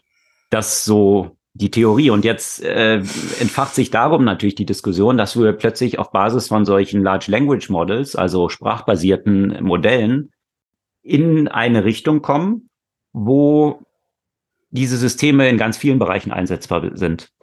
Und ist das mhm. der erste Schritt Richtung einer AGI, also einer Artificial General Intelligence, die wir jetzt hier sehen? Also da gibt es viele Diskussionen in der Fachwelt gerade dazu. Nicht nur, äh, und, und also das, die Sprachmodelle ist das eine, aber das andere ist, und deswegen kommt ja natürlich diese Diskussion gerade im Kontext von äh, GPT-4, weil das geht über Sprachmodelle hinaus und ähm, beinhaltet ja auch diese Multimodalität. Mhm. Das heißt, dass du da komplett unterschiedliche Algorithmen oder komplett unterschiedliche ja, äh, Narrow Intelligences miteinander verbindest, wie zum Beispiel eben die Sprachmodelle und die Bilderkennung, die, die, die da alle zu, zu einem werden und somit einfach eine viel größere Bandbreite an Aufgaben quasi dadurch, dadurch erledigen können. Ich fand es interessant in diesem Kontext, weil äh, dadurch wurde in der letzten Zeit ja auch wieder sehr stark diese Umfrage geteilt, die es, glaube ich, im vergangenen Jahr gab unter Menschen, die in dem Kontext von äh, künstlicher Intelligenz arbeiten, wie hoch schätzen Sie die Wahrscheinlichkeit, dass die Entwicklung der künstlichen Intelligenz eine die Menschheit in Einführungszeichen auslöschen würde, beziehungsweise signifikante negative Konsequenzen für die Menschheit hätte. Und da haben von den Leuten, die daran arbeiten, zehn Prozent gesagt, dass sie die Chance oder die Wahrscheinlichkeit äh, für den signifikanten Fuck-up äh, eben auf äh, sehen und ähm, eben auf 10 Prozent quasi einschätzen. Mhm. Und vorher? Mm, das, das, das war, äh, ich, ich weiß es nicht, ob es das okay. gab. Äh, ich glaube, es gab es früher auch mal, aber ging es ja gar nicht um diesen Vergleich, sondern eben dieses Menschen, die daran arbeiten, sagen, dass, dass sie eine zehnprozentige Wahrscheinlichkeit sehen, dass irgendwas richtig schief geht. Und da kann man sich fragen, okay, weiß nicht, würdest du aus einer Box mit Bonbons essen, wo du wissen würdest, dass von den zehn Bonbons eine vergiftet ist? Die Frage ist aber auch so ein bisschen eine künstliche Frage, weil damit ja, ja. nur weil zehn Prozent der Leute das glauben, also wenn zehn Prozent der Leute glauben, dass ein Bonbon von den zehn irgendwie vergiftet ist? Nee, nee, nicht zehn Prozent, Entschuldigung. Das ist so, dass, äh, dass die, die, das war die Durchschnittswahrscheinlichkeit, bei der die Leute diesen signifikanten Fuck-up eingeschätzt haben. Also nicht, dass zehn Leute das glauben, hm. sondern die Leute schätzen, also diese Grundgesamtheit schätzt diese Wahrscheinlichkeit auf zehn Prozent. Gut, aber das ist deren Einschätzung. Das heißt, wenn die Leute auch einschätzen, dass einer von zehn Bonbons vergiftet ist, entspricht es ja noch nicht zwangsläufig dem Fakt, dass tatsächlich einer dieser zehn Bonbons vergiftet ist. Also das ist ja deren Einschätzung. Von nee, daher, äh, und das äh, bringt uns, finde ich, zu einer zentralen Frage, weil die hinter dieser Diskussion steckt, wenn die künstliche Intelligenz sich so entwickelt, ist sie dann tatsächlich ein Threat für die Menschheit oder auch nicht? Also das äh, ist ja auch noch nicht belegt, dass das dann der Fall wäre. Oder da hast du diese zwei Strömungen, dystopische, dass du halt sagst, klar, mhm. ähm, was hast du der AI mitgegeben? Zunächst mal, äh, was was ist deren äh, deren äh, ja, deren Aufgabe oder worauf optimiert sie? Und dann könnte man identifizieren, das ist ja diese eine Diskussion, dass man halt sagt, äh, die, die Welt, die Menschen richten die Welt zugrunde und äh, die zu schützen müssen eigentlich Menschen eliminiert werden, weil dann äh, das Fortbestehen des Planeten irgendwie gesichert sein könnte. Also das ist so die eine Strain, ja. Und die anderen äh, sagen, ja, aber wir haben dann irgendwie ein Schlaraffenland, genau dieser Punkt. Äh, die, die Arbeit wird viel effizienter erledigbar sein oder früher oder später alle Arbeit einfach nur noch von diesen Systemen erledigt werden. Und wir können alle in der Hängematte liegen und irgendwie philosophieren zum Beispiel und äh, interessante Bücher lesen und müssen halt gar nicht mehr arbeiten, weil die Systeme das alles für uns äh, erbringen. So. Ja, meistens ist es halt so, dass es weder das eine Extrem noch das andere Extrem eintrifft. Und äh, ich glaube jetzt, äh, wie gesagt, äh, vielleicht bin ich da naiv, aber ich glaube jetzt auch nicht, dass die künstliche Intelligenz uns auslöschen wird. Äh, glaube, das ist halt immer noch und es wird immer noch ein, ein Tool sein. Ähm, also es ist immer noch so, ich glaube, auch wenn wir jetzt sehen, dass, dass das ist eine, ich würde das noch nicht Artificial General Intelligence nennen, ich würde es aber generalisierte Intelligenz vielleicht nennen. Also es geht ja in Richtung Generalisierung. Ähm, es ist immer noch ein Tool. Es ist immer noch ein Tool und das Tool hängt einfach davon ab, wie wir als Menschen das nutzen. Ne? Und es gibt Arschlöcher, die das nutzen werden. Die können das natürlich zu, zu diversen Zwecken äh, verwenden, die, die negative Konsequenzen haben. Und es wird Leute geben, die das zu positiven Zwecken mhm. anwenden können. Und äh, wir haben im Moment noch viele äh, Möglichkeiten, da entsprechend auch einzugreifen und äh, zu entscheiden, mhm. wie, wie wir das ja auch nutzen wollen und welche Restriktionen wir anwenden und in welchen Kontexten wir was auch zulassen und erlauben. Und ich glaube, viel wird da in diesem Kontext passieren. Und ich glaube aber auch, äh, dass auch auf der legislativen Ebene vielleicht die Leute auch bisschen schneller jetzt vorangehen, als, äh, als das noch vor 10, 20 Jahren mit der technologischen Entwicklung äh, war und, äh, und somit hoffe ich auch auf einen positiven, auf einen gewissen positiven Eingriff auch von, von Regulierung in diesem Kontext. Was mhm. nicht heißt, äh, nicht heißt unbedingt Verbote, aber das heißt eine gewisse richtungsgebende äh, Kompetenz, die da, glaube ich, auch notwendig ist. Ja, aber eine Frage, die sich irgendwie dort so ein bisschen anschließt, ist ja auch die Frage danach, was ist eigentlich der Input oder was sind die Trainingsdaten jetzt als, als ein Beispiel und was wird wiederum als Gesamtsystem werden diese Systeme wieder für eine Auswirkung auf die Trainingsdaten haben. Also wo sich der Zirkel ja. dann wiederum schließt. Also jetzt nur als ein Beispiel, ich habe das, äh, ich habe ChatGPT eben gefragt, wie schreibe ich einen möglichst viralen LinkedIn-Post zur Vermarktung unserer aktuellen Podcast-Folge. Ja? Und dann kriegst du natürlich äh, sofort so eine Zehn-Schritte-Liste, was du alles machen musst. Also, und alle relevanten Aspekte sind dort drin. Ja? Das ist früher mhm wäre das Content gewesen, der so ein Listicle ist, der super bei Google funktioniert hat. Also du erstellst eine Website mit lauter solchen How-to-Lists, ja, äh, die kannst du jetzt einfach mhm. dynamisch einfach so generieren. Das heißt, die Frage ist, worauf sind die trainiert, damit das System sowas ausspucken kann? Und welchen Incentive werde ich künftig noch haben, überhaupt solche Inhalte zu generieren, wenn ich einfach das System einfach das fragen kann. Also äh, brauche ich dann die Suchmaschine, mhm. die ich überhaupt noch nutzen werde? Wahrscheinlich nicht, um dann auf, auf lauter Webseiten zu kommen, die zum Teil auch Spam sind und dann die Sachen rauszufiltern. Also ich werde da sicherlich weit weniger Search für benutzen.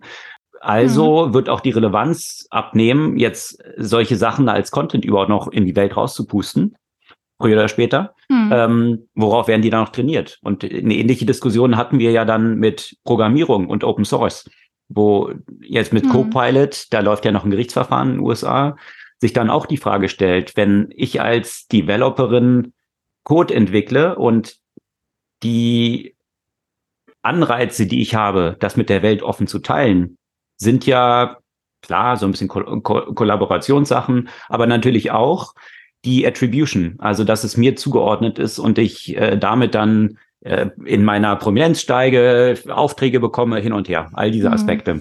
Mhm.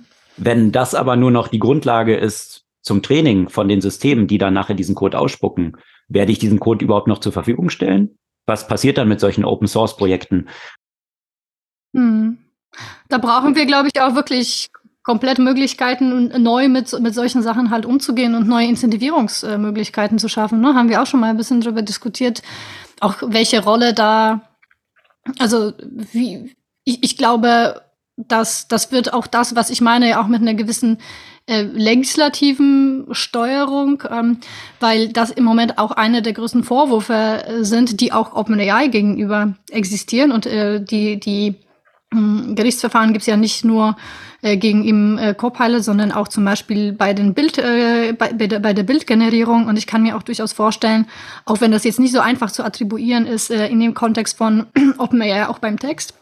Wie man dann irgendwie Micro-Incentives, Micro-Payments, wie auch immer, für die Leute, dessen Daten dazu genutzt werden. Aber natürlich ist es halt so, dass die Modelle so eine Komplexität haben, dass du nicht eine direkte Attribution anwenden kannst, um zu sagen, dieser Code ist mit Hilfe von mhm. diesem Code jetzt generiert worden. Mhm. Also das ist schwierig, aber ich glaube, dass man sich darüber Gedanken machen muss, äh, wenn, wenn dieses, äh, dieses System halt weiter weiter bestehen soll. Aber noch ein anderer Aspekt, ne, weil du ja eben äh, auch gefragt hast, was ist dann die, die, die Datengrundlage dafür und äh, wie wird diese Datengrundlage dann im Zweifel halt perpetuiert?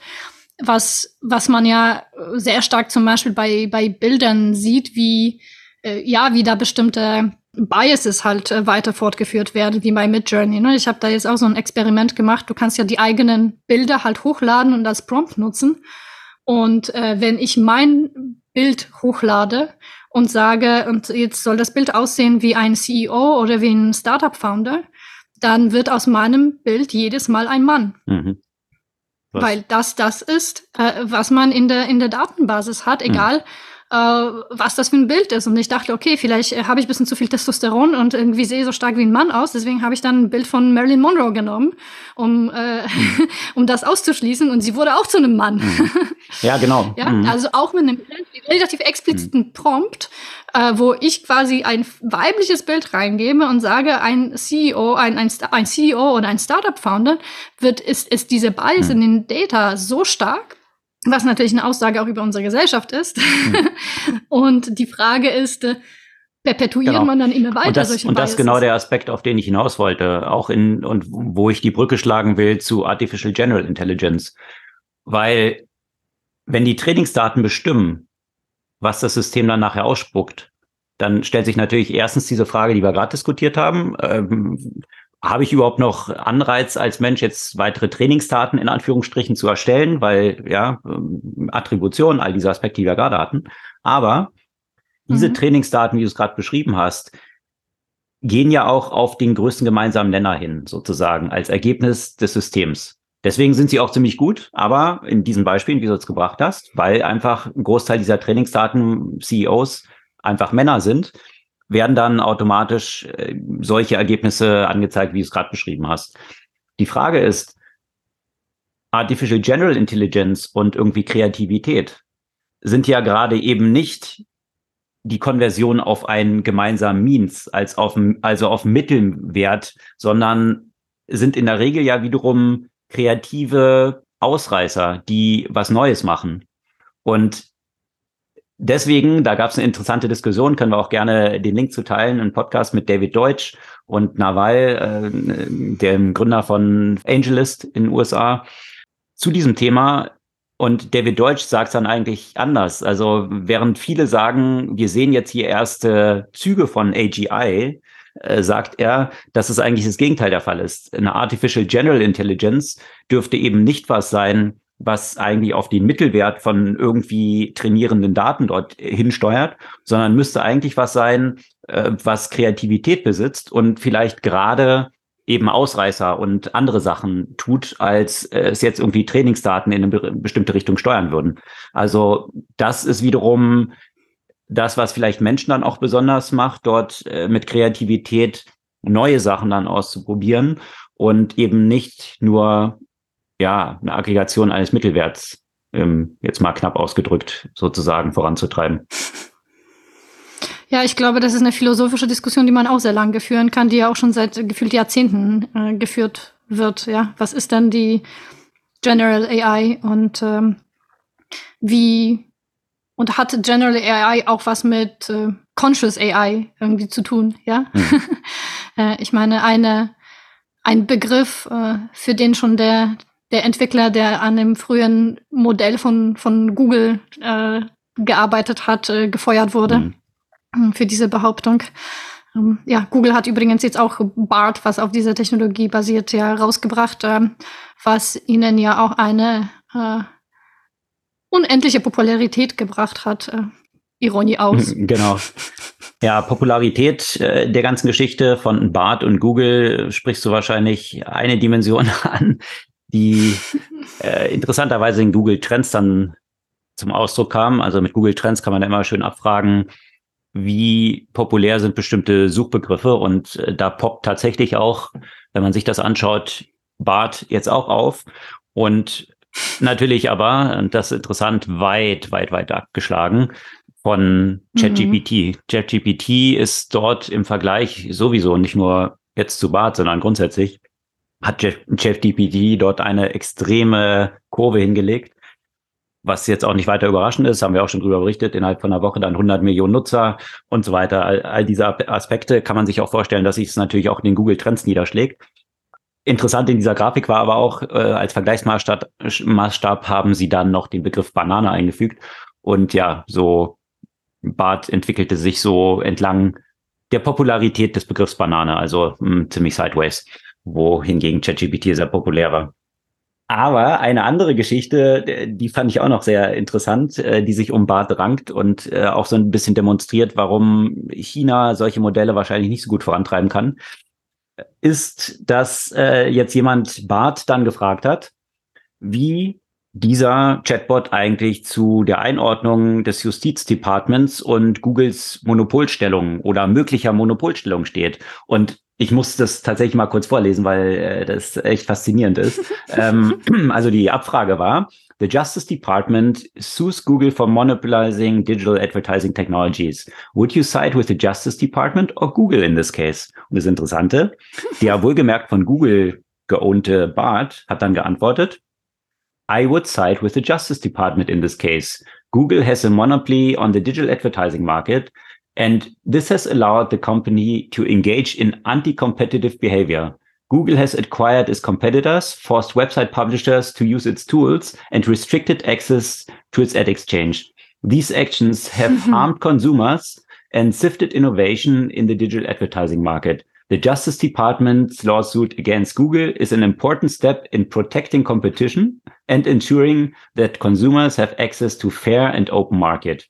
I hope that the court will find in favor of the Justice Department and order Google to take steps to break up its monopoly. Das ist doch mal mhm. interessant, dass äh, das äh, eine Aussage ist, die wahrscheinlich Google gerade im laufenden Verfahren nicht unbedingt so freuen könnte, dass ihr eigener Chatbot äh, diese Meinung vertritt. Äh, und ja, doch ganz interessant, wie äh, das anscheinend so Common Understanding zu sein scheint, was äh, Google hier in der letzten Zeit so betrieben hat und weiter betreibt. Ja, witzig, weil kommen wir ja sicherlich ja auch gleich nochmal zu, zum Thema Elon Musk und der Tatsache, dass äh, er ja eigentlich auch ursprünglich OpenAI übernehmen wollte. Ich frage mich, ob wenn Elon Musk mit seinen Vorstellungen an Free Speech, äh, der ja natürlich alle betreffen soll, solange er nicht angegriffen wird, welche Blocker es dann gäbe, wenn man hm, Fragen nach ihm stellen würde. Hm. Guter Punkt. Aber in diesem Kontext fand ich sehr, sehr, sehr interessant äh, auch eine Aussage unter anderem von, von Sam Altman aus dem äh, Gespräch mit äh, Lex Friedman. Kann man ja auch verlinken. Ähm, was ich eben auch ausprobiert habe. Eigentlich kann ja auch ein ChatGPT ein sehr spannender Tool sein, um mehr Perspektiven auf bestimmte Probleme zu, zu bekommen, weil wenn du manchmal eine Frage stellst, die sehr stark biased ist in eine bestimmte Richtung, kommen häufig sehr ausgewogene Antworten, die die unterschiedliche Perspektiven quasi mit reinbringen. Und das finde ich halt sehr interessant. Also ein Beispiel, also es gibt ja viele, viele Beispiele. Äh, dafür kann man einfach, probiert einfach mal raus, äh, mit, äh, mit irgendwelchen sehr polarisi polarisierenden Fragen da reinzugehen und äh, schauen, was da für eine Antwort kommt, äh, die, die häufig sehr ausgewogen ist. Und das ist etwas, was, ne, wo, wo, wo zum Thema China, ich meine, China und Russland machen jetzt eine Asshole äh, Alliance, äh, wenn es dann mhm. um ChatGPT oder um ChatGPT-Verschnitt angeht. Das, da wird sich, glaube ich, zeigen, haben wir auch schon in der letzten Woche ein Stück weit bei dem, im Kontext China diskutiert, wie schwierig äh, es ist, äh, glaube ich, solche Modelle wirklich in hoher Qualität rauszubringen, wenn man von Anfang an eine radikale Einschränkung äh, des Zugangs und der Möglichkeiten äh, mit einbaut. Und äh, das hat sich ja in Russland in, den ganzen, in der ganzen Zeit des Kalten Krieges äh, im Kontext von Semiconductors, im Kontext insgesamt von der Entwicklung von Computern gezeigt, äh, dass, dass diese bei weitem nicht das Potenzial erreicht haben wie in den USA, wo, äh, wo die Technologie sehr schnell mh, hm, ja eine breiten hm, eine breiten Masse von äh, Nutzerinnen und Nutzern zur Verfügung gestellt wurde. Hm. Ja, aber zu dem Beispiel, den, ähm, das du gerade erwähnt hattest, mit radikalen Statement und dann eine balancierte Aussage äh, des Chatbots. Da gibt es natürlich auch andere Ansichten, eben von Leuten, die eben, ja, von uns betrachtet wahrscheinlich etwas radikaler sind. Und äh, da gibt es einen interessanten Artikel in der New York Times, den verlinken wir auch gerne, mit einem Beispiel mhm. eines ähm, ja, rechten ähm, Trump-Wählers, der hier den Bot dann entsprechend, weil seine Überzeugung ist, dass halt äh, diese ganzen Bots, die jetzt entwickelt sind, viel zu liberal und äh, linken Bias haben, eben nicht ausbalanciert sind, dann einen Bot entwickelt haben, wo die Abfrage gestellt wurde, ähm, wer sollte unser Präsident sein? Und dann die Antwort ist Donald Trump. Also, und das wohl demonstriert, mit sehr geringen Kosten eben ein Bot in diese Richtung dann entwickeln Klar. konnte, äh, aufbauend auf den existierenden Modellen, äh, kosten 300 Dollar, äh, die dort äh, reingeflossen mhm. sind. Also hier auch die Ansätze natürlich äh, äh, bestehen, dann die entsprechenden Biases die dort entsprechend Prompt, ne? reinzubauen. Ne? Alles, dann, ja. Also nicht nur das Prompt, mhm. sondern ja, den ja. Bot äh, komplett in diese Richtung äh, zu, zu entwickeln. Ja, ja, klar. Aber eben die Frage des, des, des wie promptest du den und wie, wie trainiert, auf welchen Daten, genau. auf welchen zusätzlichen Layer von Daten das zum Beispiel trainiert Exakt. wurde, ja? Weil das ist ja der Punkt. Du hast, de, du hast ja quasi das Sprachmodell als den Grundlayer und dann kannst du noch sagen, ich füge noch äh, meinen Layer an Daten. Das können in dem und unterschiedliche Daten sein. Das können zum Beispiel im Kontext von der Kanzlei. Äh, hier, wir fügen nochmal unser ganzes Wissen, was das Thema Recht angeht, hinzufügen, um diese Resultate zu bekommen. Oder das kann in diesem Kontext einfach ein komplett biased äh, Layer von, von Informationen aus dem bestimmten politischen Spektrum sein halt, ja. Ja, in Anbetracht der Zeit, ihr seht, äh, aber wahrscheinlich auch durch die Themen, die wir jetzt hier diskutieren haben, welche Reichweite äh, das hat, was sich dort gerade so abspielt und weswegen wir mhm. diesem Thema auch diesen entsprechenden Raum hier in diesem Podcast zubilligen. Ja, Tech-Podcast äh, muss natürlich auch die Tragweite, die wir hier mit absoluter Überzeugung sehen, entsprechend reflektieren. Und äh, wir sind hier ja. wirklich gerade am Punkt, als ob wir 2007 gerade aufnehmen würden und übers iPhone sprechen, äh, eine ähnliche Dimension oder noch weitreichende Dimension, die hier gerade zum Tragen kommt. Also von daher auch in, entsprechend der Raum, den wir eingeräumt haben. Und selbst dann äh, haben wir natürlich über viele Aspekte noch gar nicht gesprochen. Die verlinken wir natürlich auch gerne in Show Notes. Äh, zum Beispiel eben auch ein Artikel, mit, wo sich ChatGPT oder OpenAI vielmehr zusammen mit der äh, University of Pennsylvania damit beschäftigt hat, welche Auswirkungen das auf den Arbeitsmarkt haben könnte. Äh, eine interessante mhm. Studie und natürlich auch die Studie von Microsoft zum Thema Artificial General Intelligence und den Möglichkeiten, ob es dort in Sparks of Artificial General genau, Intelligence. Ne? äh, all diese Sachen verlinken wir in den Show Notes. Lohnt sich auf jeden Fall dort reinzuschauen. Und ähm, jetzt vielleicht noch kurz zu den anderen angekündigten eher Side Notes äh, mittlerweile dann. Also da du äh, Elon Musk ja schon erwähnt hattest, äh, Elon Musk wohlgemerkt ja einer der Mitinitiatoren von OpenAI. Äh, die hatten sich dann so ein bisschen auseinander dividiert. Er hatte dort äh, zunächst mal Geld reingesteckt. Äh, was jetzt vergangene Woche rausgekommen ist, ist, dass äh, Elon Musk wohl versucht hatte, OpenAI komplett zu übernehmen vor ein paar Jahren. Und äh, da sind sich Sam Altman, einer der Gründer von OpenAI, und er sich nicht so richtig einig geworden, hatten da ganz andere Auffassungen. Und äh, das hat darin resultiert, dass Elon Musk dann eben aus dem Board von OpenAI rausgegangen ist. Ähm, jetzt ist aber auch klar, warum das eben der Fall gewesen ist. Ähm, wohlgemerkt ist ja Microsoft dann äh, dort stärker eingestiegen mit einer Milliarde, die sie zunächst investiert haben. Jetzt glaube ich nochmal zehn Milliarden, hat mir ja von berichtet. Also natürlich dieses Thema Open und Not for Profit äh, ist so ein bisschen ins Hintertreffen geraten natürlich. Also das war ja eigentlich so der Hintergrund.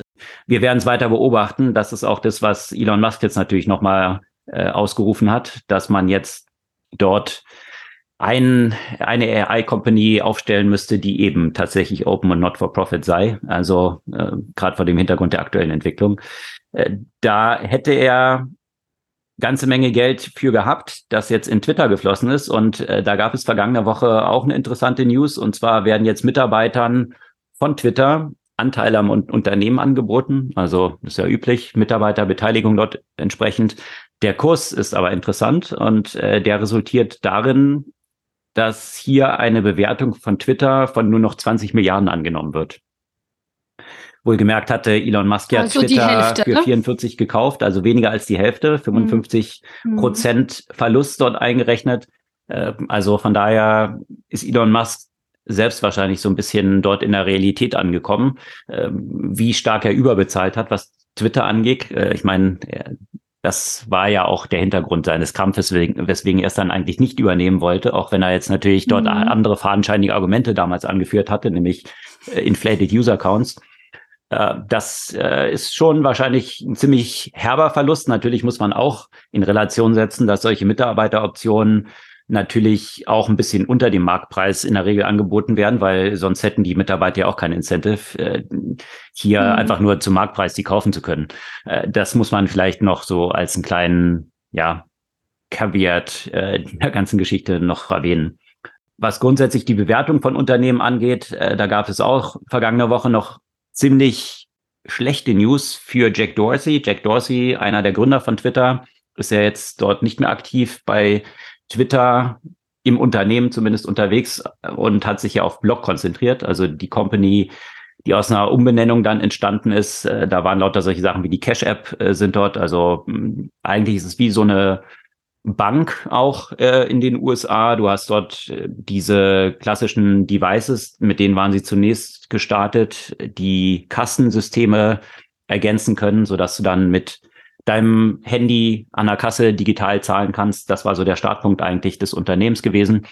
Äh, hat sich immer weiterentwickelt, viel Integration natürlich auch von Bitcoin und digitalen Zahlungsmöglichkeiten.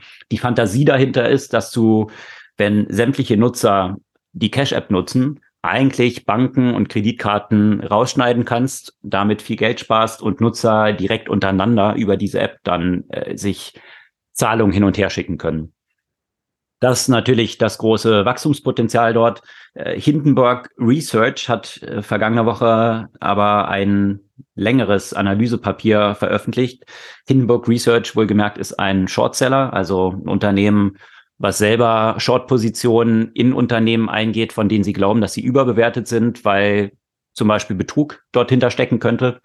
Ähm, Hindenburg Research hat historisch betrachtet wirklich immer sehr gute Arbeit geleistet. Also äh, die Analysen waren sehr fundiert und äh, viele Unternehmen, zuletzt ein großes indisches Unternehmen mit massivem Fraud, ist dort äh, unter die Räder gekommen. Jetzt also Block hier wird Block vorgeworfen, dass sie im Zuge des Wachstums hier etwas, ja, wenig beachtet haben, was die Identifikation von Nutzern angeht, also sprich KYC, wenn ich als Bank neue Nutzer oder neue Konten eröffne, sollte ich ja auch gut identifizieren können, sind die Nutzer tatsächlich diejenigen, die sie angeben zu sein. Das hat man wohl bei Block nicht so streng genommen, äh, so dass Hindenburg davon ausgeht, dass viele dieser Konten Fake-Konten sind, was natürlich auch wiederum eine Menge Betrugsmöglichkeiten eröffnet, Gelder hier hin und her zu schicken und äh, ja, widerrechtlich zu handeln. Äh, das so knapp bemessen. Der Hintergrund dieses Reports wird man sehen. Die Aktie ist bei der Veröffentlichung auch um 20 Prozent eingebrochen. Äh, man muss natürlich dann auch im Hinterkopf halten, dass Hindenburg Research dann natürlich Short-Position hat und damit natürlich auch verdient, wenn die Aktie einbricht. Wir werden es betrachten, äh, wie schlimm die Auswirkungen tatsächlich sind, ob diese Sachen zutreffen. Ich denke, das Geschäftsmodell von Block ist ja ein valides und sicherlich ist man hier oder muss man an vielen Stel Stellen nachbessern, aber ich glaube, es wird nicht grundsätzlich die Frage stellen, wie jetzt bei anderen Unternehmen, äh, ob das ganze Unternehmen nur ein Fort ist, wie, wie bei Wirecard zum Beispiel der Fall, sondern das Block ja tatsächlich schon ein florierendes Business hat und hier sicherlich noch kräftig nachbessern muss, aber auch. Ja, das so eine, zwei der weiteren Themen und ein weiteres großes Thema TikTok, wo wir im Social-Bereich gerade unterwegs sind. Da war ja vergangene Woche dann auch mhm. tatsächlich die Anhörung des CEOs vor dem US-Kongress und der ist dort über fünf Stunden, glaube ich, ziemlich gegrillt worden. Und äh, man kann es knapp zusammenfassen, die Position von TikTok hat sich nicht wirklich gebessert, sondern ähm, eigentlich hat sich noch diese Überzeugung gefestigt. TikTok hatte ja so ein bisschen versucht, strategisch zu spielen, indem sie kurz bevor diese Anhörung war, nochmal gefloatet haben, dass es in den USA jetzt 150 Mobile-User von TikTok entsprechend gibt, 150 Millionen. Und äh, man versuchte damit so ein bisschen Druck aufzubauen. Wollt ihr jetzt wirklich 150 Millionen eurer Bürger diese Sache verbieten? Was, wie könnte sich das auf ja, euren Support bei den Wählern auswirken? Ähm, mhm. Ich glaube, das war so ein bisschen ein Eigentor, weil man damit eigentlich demonstriert hat, welche Rolle TikTok dort schon spielt. Und äh, ein Großteil dieser Nutzer sind auch Nutzer, die nicht im wahlfähigen Alter sind. Von daher wahrscheinlich jetzt nicht auch die erste Priorität haben werden. Und äh, die Priorität, die der Schutz wiederum oder das Rausdrängen von China aus dem US-Markt und diese Bevormundung oder die, die Ausspitzlung von den Nutzern dort äh, auf Basis von dem Zugriff auf die Daten durch China hat, eine große Rolle spielen könnte. Ja, wobei es dazu auch unterschiedliche äh, interessante Analysen gab, äh, auch, auch in Deutschland, die in unterschiedliche Richtung äh, gingen. Ja? Also auch äh, so ein bisschen die Frage gestellt, äh, ist es nicht schon ein Wäre das nicht eigentlich schon sogar ein Propagandaerfolg äh, für China, wenn man das verbieten würde und dann die ganzen Nutzer quasi äh, und Nutzerinnen auf die Barrikaden gehen würden, weil doch wirklich die, die Nutzung äh, sehr hoch ist und was natürlich hier auch äh, kritisiert wird, ist, dass es sich dort äh, natürlich um eine gewisse Scheinheiligkeit äh, handelt, äh, wohl wissend, wie die eigenen Behörden, gerade die in, sagen wir mal, geheimdienstlichen Spektrum selbst mit Daten umgehen. Und ähm, ich finde, das sind so paar interessante Diskussionen, die jetzt sicher etwas zu weitreichend sind, um jetzt nochmal hier ins Detail halt einzugehen. Aber da können wir auch paar Sachen äh, posten. Kann man, kann sich ja jeder so ein bisschen sein eigenes äh, Bild machen. Und natürlich, was vielen auch wieder von vielen Journalisten gerade aus dem Tech-Umfeld äh, vorgeworfen wurde, ist, das meiste wieder, was diese Anhörung gezeigt hat, ist, äh, wie wenig Verständnis im Kongress es gibt für die Funktionsfähigkeit äh, von, von TikTok und äh, insgesamt für, äh, ja, für Algorithmen und für digitale Geschäftsmodelle. Mhm. Ja, also dort auch interessante Entwicklungen. Wir werden es weiter verfolgen. Äh, vor dem Hintergrund, äh, die Diskussion äh, hat es ja auch gegeben, da dürfen die USA jetzt sowas verbieten. In Konsequenz muss man sich natürlich anschauen, welche Tech-Unternehmen in China alle schon verboten sind. Also, ja, weil absolut, das natürlich von China auch so ins Feld geführt wurde, dass man sagt, oh, wenn ihr mhm. das macht, dann machen wir aber, aber De facto ist das in China schon längst der Fall. Also äh, genau. die Unternehmen sind dort verboten. Äh, mal schauen, ob China dann da im Zweifel diesen Hebel Apple noch ins Spiel führt, äh, weil das natürlich ein Unternehmen, was noch extrem auf China, auch was die Produktion angeht, angewiesen ist. Aber da ist dann auch natürlich die Frage, ob sich China damit nicht mehr ins eigene Fleisch schneiden würde, weil sie natürlich auch sehr auf Apple angewiesen sind und die Produktionsstätten und Millionen Leute in China, die wiederum bei Foxconn dort äh, Geld verdienen, indem sie Apple Devices herstellen. Mhm. Also von daher ja. ähm, äh, schwierig dort. Viele zweischneidige Schwerte dort. Exakt. Ja, das soll es an Themen für diese Folge gewesen sein. Sehr viel mit AI und äh, ich denke, das wird uns auch noch ein paar Folgen erhalten bleiben. Gibt es eine Buchempfehlung diese Woche? Ja, die geht jetzt diese Woche nicht explizit in Richtung AI. Trotzdem möchte ich gerne das Buch äh, mal vorstellen. Ich fand es sehr spannend, deswegen habe ich es dir auch geschenkt. äh, Build an Unorthodox Guide to Making Things Worth Making ähm, von Tony Fadell. Wer ihn nicht kennt, der hat unter anderem bei Apple Teams geleitet, das iPod und iPhone äh, kreiert haben, äh, geleitet und ist auch der Gründer von Nest. Was dann für über drei Milliarden von Google übernommen wurde. Also genau. wirklich so ein Experte, was so äh, Produktdesign eigentlich angeht, ne? Und, und da eigentlich so weltweit als der Papst gefeiert wird, äh, vor dem Hintergrund natürlich so große Erfolge, die er dort vorzeigen kann. Absolut. Und das ist so ein sehr gutes Beispiel, glaube ich, für so Product-Driven Founder. Also man merkt, wie zentral für ihn das Thema Produkt ist und auch wie sehr er ähm, häufig den Wert von Product Manager fürs Unternehmen zum Beispiel betont. Ähm, aber ich finde, das Buch ist einfach insgesamt sehr, sehr spannend, wenn es äh, darum geht, ja, Gründungsprozesse, Veränderungen in den Unternehmen, die man selbst gegründet, nachzuvollziehen, die Herausforderungen, die an so vielen Stellen entstehen und wie man damit umgeht, auch äh, wie man den eigenen Managementstil natürlich äh, adaptieren muss und, äh, und, und, und äh, lernen muss. Also ich finde, das ist echt ein Buch, das sich sehr lohnt zu lesen für jeden der ein Unternehmen gründet, äh, aber auch äh, insgesamt für jeden, glaube ich, der mit digitalen Produkten, mit Technologie arbeitet. Es sind einfach sehr viele, sehr, sehr viele spannende Aspekte, die dort beleuchtet werden. Also nicht ein Buch, was sich in erster Linie nur an Produktmanager wendet, sondern weit darüber hinaus nein, nein, eben ein großes Spektrum von General Management, überhaupt Management und Unternehmensführung im Ganzen äh, von Konzernen bis hin zu Startups eigentlich äh, für alle sehr relevante Lektionen dabei sind. Auf jeden Fall, ja. Ja, das ist die Buchempfehlung. Tony Fadell, Build an Orthodox Guide to Making Things Worth Making. Verlinken wir auch in den Show Notes, genauso wie sämtliche Artikel und Aspekte, die wir jetzt so nach vergangenen Folge diskutiert haben. Selber nochmal zum Nachlesen. Einzelne interessante Studien natürlich auch dabei, wie erwähnt. Und wir freuen uns über euer Feedback, eure Weiterempfehlungen unseres Podcasts. Jetzt einfach mal zwei euren Freunden direkt schicken.